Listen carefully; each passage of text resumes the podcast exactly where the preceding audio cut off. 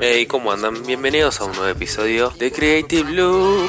¿Cómo andan? ¿Todo bien ustedes? Yo la verdad, la verdad que estoy triste. Nada, un bajón, la verdad que pude, pude ver las métricas de lo que es Spotify, del podcast. Y nada, la verdad que todo mal, todo mal con ustedes, todo mal con vos. Porque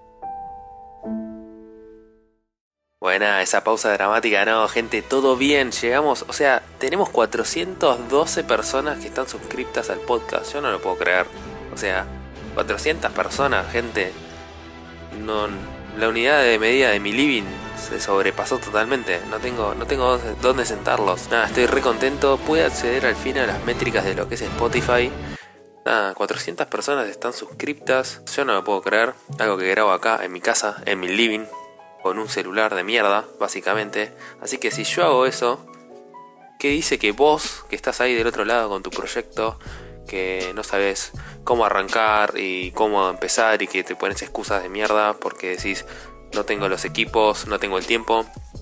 Arrancá, arrancá como yo, que arranqué con el celular, todavía grabo con el celular y lo, y lo edito en mi computadora.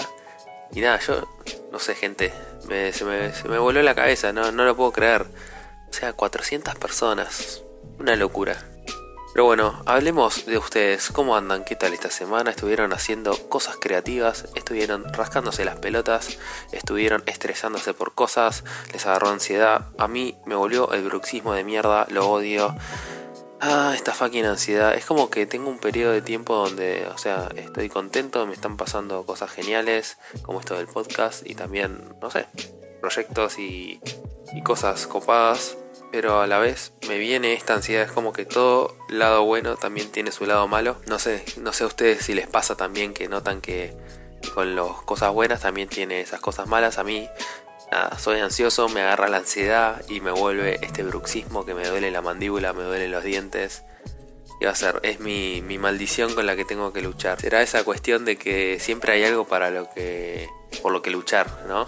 Como por lo cual no relajarse o así me lo tomo yo, no sé. Igualmente esto tiene mucho que ver con una sección nueva que voy a abrir que hace mucho tiempo que tenía ganas de hacer que se llama terapia creativa. Pongo la opción en tanto en Twitter como en Instagram, arroba Rocks. Me tenés que estar siguiendo, obviamente. Y desde ahí disparo tipo en las stories o en un tweet que va a haber una nueva sección de terapia creativa para que me manden sus consultas. Pueden ser sobre si están trabados con algún proyecto, si no saben con qué seguir con clientes complicados, que a veces lo sufrimos todos, el mal necesario de los clientes, o puede ser de cualquier cosa, cualquier cosa, no sé. Eh, recomendaciones de películas, series, de música para alguna situación especial, por ejemplo cuando estoy de viaje, ¿qué, me, qué película me recomendás? O para, no sé, situaciones amorosas, aunque no soy el mejor para dar recomendaciones sobre eso. ¿Qué va a ser? Es lo que hay. Así que nada, terapia creativa, quédense hasta el final porque va a haber voy a responder algunas de sus preguntas que me mandaron. Ah, voy a tomar un poco de agua. Sí, ya empecé como, como a trabarme. ¿Qué onda? No sé. Estoy volviendo a salir del freezer para grabar el podcast. Pero bien, nada. Ustedes, entonces, ¿cómo andan? No me respondieron. ¿Todo bien? ¿Están donde ahora? ¿Viajando en un bondi? ¿Están editando? ¿Están procrastinando? ¿Por qué no? Puede ser. Se tomaron un respiro, se hicieron un café, un té, se sacaron las zapatillas, tranca, se relajaron un rato ahí en la oficina mientras están laburando. Nada, cuéntenme, me encanta, más allá de la terapia creativa, que me manden sus dudas, sus cosas que, los tienen ahí trabados o no sé, lo que quieran. También me gusta que me cuenten siempre cómo llegaron al podcast. ¿Quiénes son esas 412 personas que están suscriptas al podcast? Vamos, gente. Quiero, quiero escuchar sus historias, quiero charlar con ustedes. Me mandan un mensaje directo y siempre charlamos. Igual más allá de que vamos a hacer la terapia creativa y todo eso, Hoy quiero hablar sobre ideas para arrancar tu proyecto creativo, pero hoy no vamos a hablar de ideas así en la nebulosa en el aire, vamos a hablar de cosas concretas, gente. Así que nada, quiero que agarren lápiz y papel y anoten, o bueno, pueden volver para atrás y escucharlo de nuevo, obviamente, el podcast. Este, así que nada, vamos a empezar con ideas. Viste que a veces lo que pasa, lo que decía antes, como que querés arrancar algo, pero no sabes bien qué hacer, cómo arrancarlo. Bueno, hoy yo te voy a tirar la posta y te voy a tirar ideas como para poder arrancar tu proyecto creativo. Tipo, si te, no sé, venías como yo haciendo podcast, haciendo, haciendo, haciendo contenido y de repente te quedaste sin ideas para continuar, yo te voy a tirar unos secretos de amigo, amigo, amigue, amiga o lo que sea. Nada, que te van a venir muy bien para para, hacer tus proyectos creativos, para hacer contenidos. El primer consejo es que puedes hacer tips. Sí, a la gente le encanta los tips. Yo lo comprobé en mi podcast y lo compruebo siempre en mi Instagram. Cuando tiras tips sobre fotografía, cine, cómo vestirte, no sé, cómo hablar, cómo pararte enfrente de la cámara, cómo, no sé, cualquier cosa, los tips a la gente le encanta. Mientras sea cortito, conciso, tipo 5 tips para, no sé qué, tipo, y eso es clave, o sea, la gente siempre va, no sé, le copa eso, porque es como conciso, claro, tiene que ser, o sea, tenés que elegir cosas que sean que le den valor a la gente. Después vamos a hablar sobre eso. Consejos así muy muy concretos, por ejemplo, 5 tips para fotografía con el celular. Nada, para mí esa, esos tipos de contenidos la rompen. Después ya lo mencioné recién, pero igual los tops, top 10, top 5 de películas para ver un día de lluvia, no sé, cosas así. Eso también, tipo, es otro contenido que a la gente le encanta. Yo lo consumo, a mí me encanta consumirlo en, tanto en Instagram como en YouTube, en un podcast, lo que sea. Siempre es como que eso garpa. Después, siempre, por ejemplo, puedes hacer analizando, analizando películas, series, un libro, una obra de un artista, puedes analizar un periodo de tiempo histórico, por ejemplo, hay varios canales de YouTube que a mí me encantan personalmente que están analizando periodos de tiempo artístico, por ejemplo, no sé, analizan lo que es el Renacimiento, entonces hacen un video analizando toda la corriente artística durante el Renacimiento. Sí, ya sé, me gustan esas cosas a mí, pero bueno, no sé, puedes hacer análisis de lo que vos quieras agarrar una película y seccionar escena por escena, yo qué sé, esos contenidos que son también medios de nicho, y ahora también vamos a anclarlo con eso, es que siempre para mí lo mejor es apuntar a un nicho, apuntar a algo puntual. Si apuntas algo genérico, por ejemplo, no sé, que ahora a todo el mundo le gusta el trap, obviamente puedes hablar del trap y como apuntar a eso, pero si hablas algo tan genérico como Tinelli, no sé, o cosas así de la televisión, nada, obviamente sí vas a captar un gran masa de público, tal vez, o tal vez no, porque no te diferencias de entre todo lo que hay de ruido de eso, porque todo el mundo quiere generar contenido con lo que está pasando, con lo que es hot en el momento. Eh, pero si te vas a un nicho, te garantizas que la gente que te escucha, la gente que te está consumiendo, le gusta, o sea, va a buscar tu contenido porque le gusta ese nicho, le gusta eso. En cambio, el otro vas a, a captar una gran masa de público, pero por ahí ve ese video dos minutos o ve tu contenido y listo, como que siempre vas a estar atrás de la tendencia y eso para mí no está bueno, está bueno incorporarlo dentro de tu ritmo, digamos, para también está bueno que venga gente nueva a tu contenido, pero también apuntar a algo específico. Después, otro consejo es hacer vlogs contando tu día a día, como, no sé, puede ser como tu día a día regularmente como persona, pero para mí los que más me gustan es cuando cuentan también su profesión. No sé, por ejemplo en YouTube yo miro algunos videos de eh, un chabón que es tipo developer o que es tipo, no sé, diseñador y cuenta su día a día viviendo, no sé, en Inglaterra, en Londres, viste, en Estados Unidos, no sé, y no solo te muestra como su día a día laboral, sino también su día a día cuando no se va a comprar una ensalada y cosas así. A mí me gusta, me relaja ese tipo de contenido. Es un tipo de contenido que se puede hacer. Los blogs siempre funcionan, este, pero para mí funciona más cuando está anclado con alguna profesión o con algún nicho en particular. Porque si es un blog, algo que seas Casey Neistat, que tenés una vida súper interesante, como que después... Eh, si no es un embole, es como que, vas a, todos los días vas a hacer lo mismo.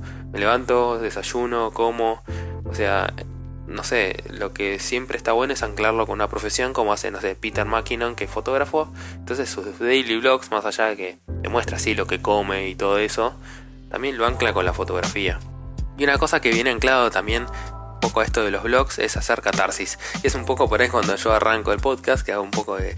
Ah, en realidad arranco no, en realidad durante todo el podcast hago mi catarsis, este, que nada, es eso, hacer catarsis y también sacar tus problemas y tratar de identificarte con tu espectador, porque a todos nos pasan cosas, no sé, me encanta a mí, por ejemplo, en Instagram, en las historias que la gente que se muestra normal, digamos, que se muestra como, como yo, digamos, que tiene problemas, que me agarra bruxismo, obviamente, ¿por qué no lo voy a contar y hago catarsis sobre eso? Como siempre les digo, los uso un poco ustedes de psicólogos, Eh, y no está mal, o sea, para mí dentro del blog es mostrarte real y hacer un poco de catarsis dentro de tu contenido, mostrarte real, mostrarte auténtico, eso es como para mí súper importante y lo que le da, eh, no sé, que le da esa autenticidad, le da como esa humanidad. Y otra cosa que por ahí, un consejo que, me parece copado, que a veces siempre pensamos como que es, eh, está anclado como estar enfrente a la cámara o estar hablando en el micrófono, pero a veces puede ser que estés detrás del micrófono o ayudando en un equipo, o ayudando a un creador de contenidos.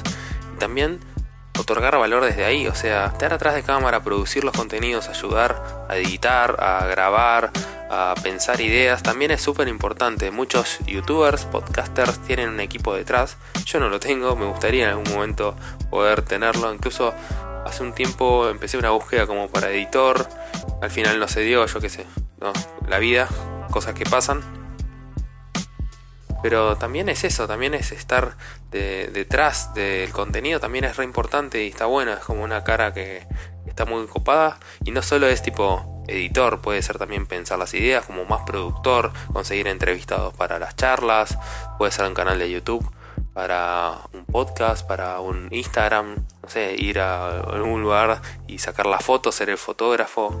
Eso también puede estar muy copado, es como también puedes arrancar tu proyecto creativo no estando enfrente de la cámara si no te sentís cómodo haciéndolo. Y la otra idea también es eso, charlar con gente creativa, lo que yo hago mucho en mi podcast, que es, no sé, hablar con gente que te inspira, hacer como una especie de entrevista o challenge, eso también puede ser una, buena idea para generar contenidos. Así que yo creo que con todas estas ideas tienen como una base, aunque sea para si estabas medio trabado y por ahí te habías quedado sin ideas o, no sabías bien cómo arrancar. Acá tenés alguna, algunas ideas como para poder empezar, dar ese puntapié inicial, dar ese primer paso que a veces nos cuesta un montón. Y sobre todo lo que quiero anclar es es que el contenido es la clave, o sea, siempre darle algo al espectador, siempre darle a la persona que está del otro lado algo de valor, o sea, más allá de lo que hagas, si haces, no sé, blog, si haces un podcast, si haces un video, lo importante es darle algo a la persona que está del otro lado, darle algo de valor para que se quede también para, para que haga valer el tiempo que está consumiendo tu contenido. Y después eso, tratar de hacerlo propio, no hacerlo igual.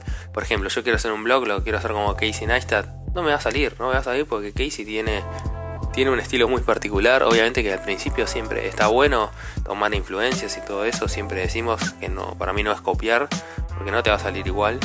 Pero después nada, hacerlo tuyo, buscarle la vuelta para hacerlo divertido a tu manera.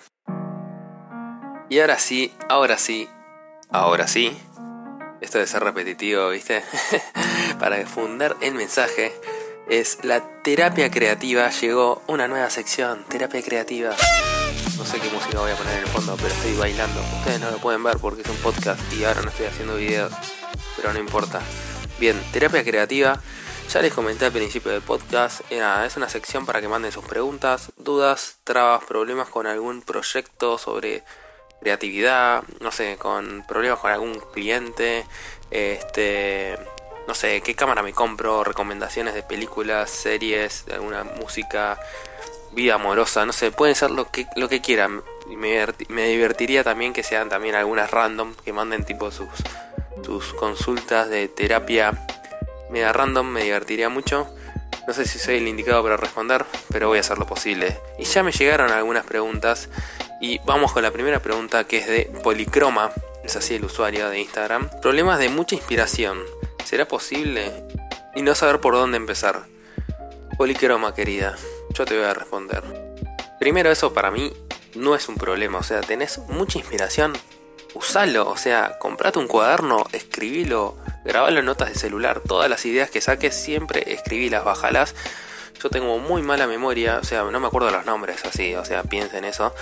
Y entonces siempre me tengo que anotar todo. O sea, tener mucha inspiración para mí no es un problema. Lo que sí es un problema es saber por dónde empezar. Empezá por cualquiera, empezá por algo, no importa, empezá por la que te parezca más sencilla, porque ahí está el problema. Cuando si tenés inspiración, que está buenísimo, pero no tenés la acción, que está malísimo, ahí tenés un problema. Entonces siempre es como que, que la inspiración, llevarlo a la acción. Como que probá, probá, prueba y error, anda, seguí empezá a hacer las cosas y, salí un poco de eso de, quedarte como siempre, o sea, pensando la idea. No la pienses más, o sea, no pienses de más las ideas, llevarlas a la acción. Al menos yo soy muy ansioso, como comentaba, que me volvió el bruxismo. Este, al principio del podcast comentaba eso. Nada, siempre quiero llevarlas a la, práctica, como que si no la van a la práctica, está buenísimo, muy lindo el cuadernito de ideas y que por ahí lo pintaste y le pusiste todo decorado y genial. Nada, yo soy de esos que escriben todo mal y desprolijo, medio así con virome. Nunca pude hacer, viste, los cuadernos prolijos y lindos.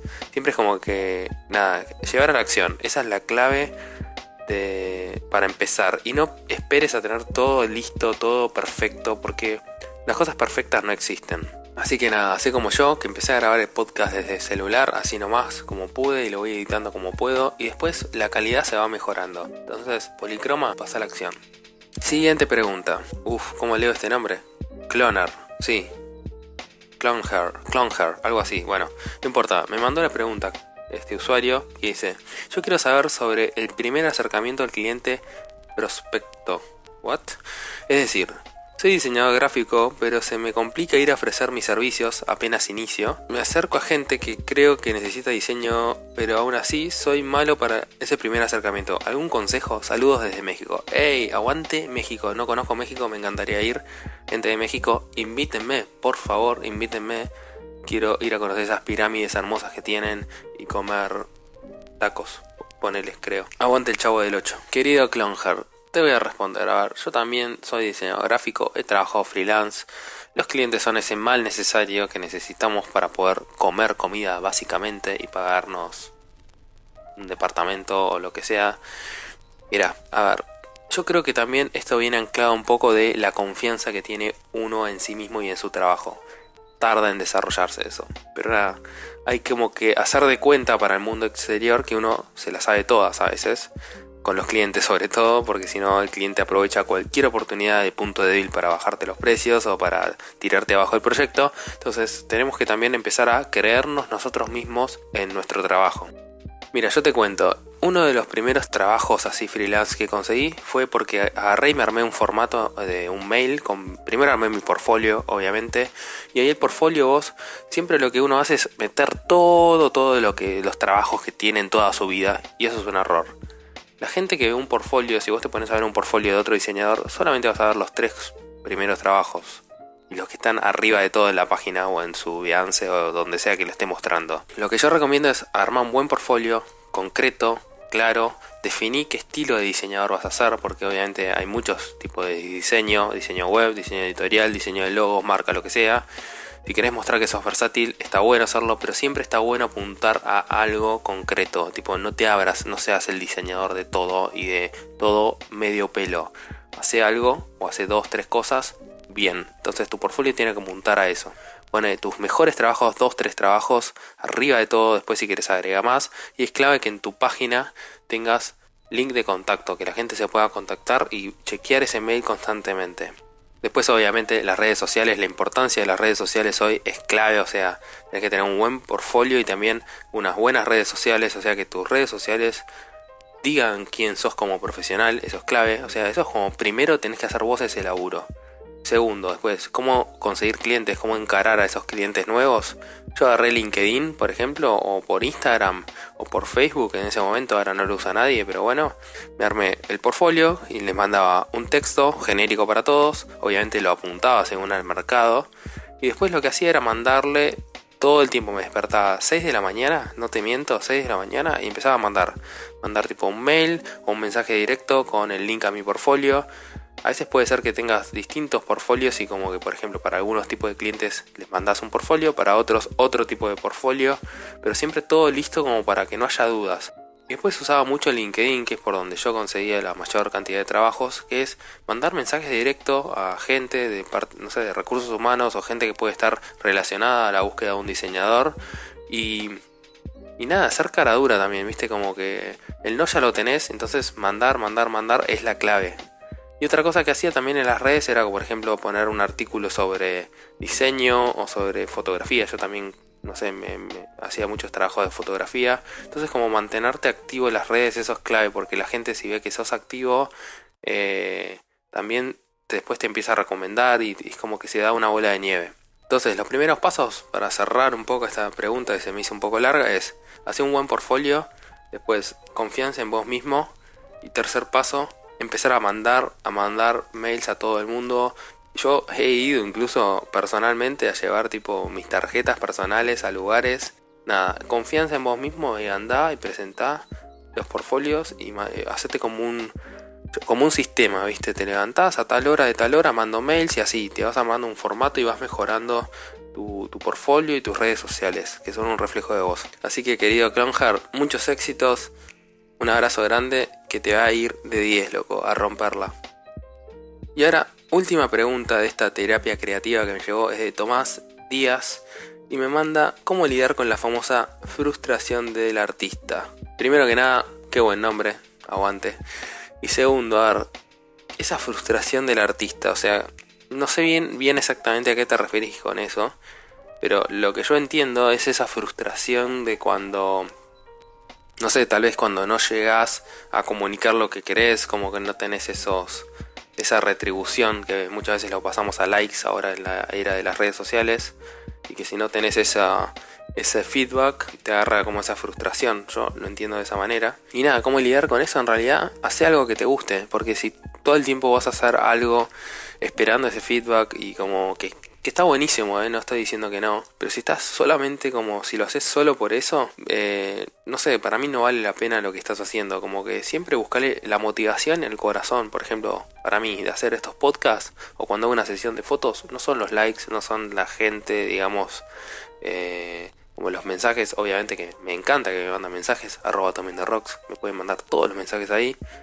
Pero nada, sea, el corazón, el core, lo que te mueva para adelante, ese, ese, ese, no sé, como esa fuerza que te empuja para hacer las cosas, tiene que nacer de vos, que te guste lo que estás haciendo. Entonces para mí, de esa manera, más allá de que a veces Está bueno, obviamente, el feedback, está bueno, los likes, está bueno que la gente te diga que le gusta lo que estás haciendo.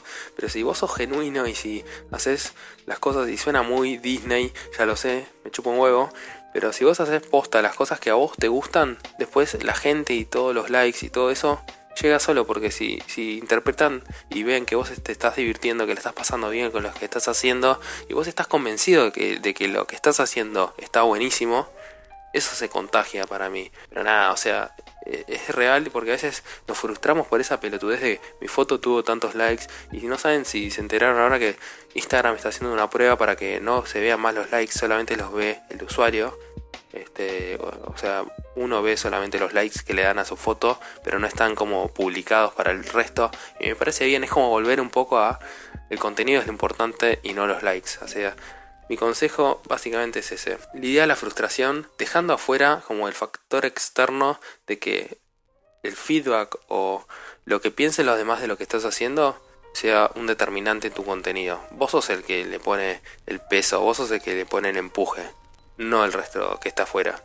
Así que espero que les haya servido estas, estas terapias creativas, no solo a los que mandaron las preguntas, sino a todo el mundo, a todos los que están escuchando.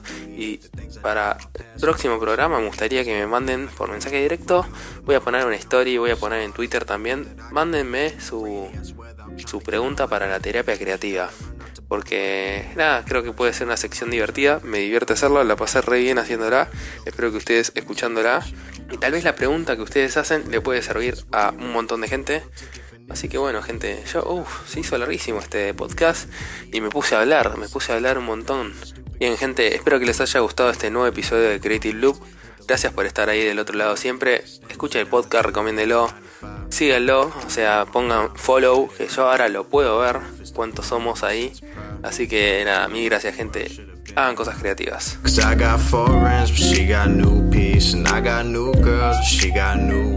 If I told her before she knew me, I wouldn't even question the same things that I gained with a key.